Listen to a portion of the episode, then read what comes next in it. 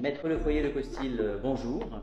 Je voudrais vous poser une question concernant la différence entre la promesse de vente et le compromis de vente. Bonjour, euh, question très intéressante. On distingue souvent la promesse de vente, qu'on appelle aussi promesse unilatérale de vente, du compromis. Dans la promesse unilatérale de vente, nous avons un promettant, qui est le vendeur, qui s'engage à vendre les biens à un acquéreur qu'on appelle le bénéficiaire.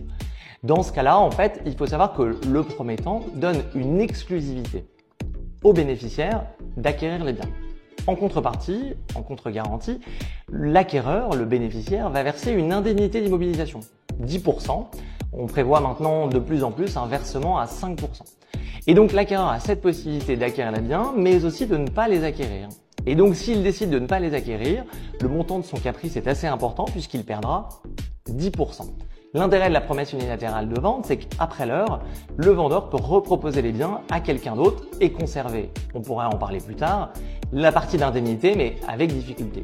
À la différence du compromis de vente. Dans le compromis de vente, en fait, l'acquéreur et le vendeur sont tenus par les engagements. Et en fait, la vente est déjà faite. Ils ne peuvent plus tout simplement se retirer. Euh, la seule particularité, c'est qu'ils vont prévoir des conditions suspensives, c'est-à-dire que l'acquéreur va pouvoir, par exemple, mettre en condition suspensive l'obtention d'un financement, l'obtention d'une autorisation administrative, mais la vente est déjà faite.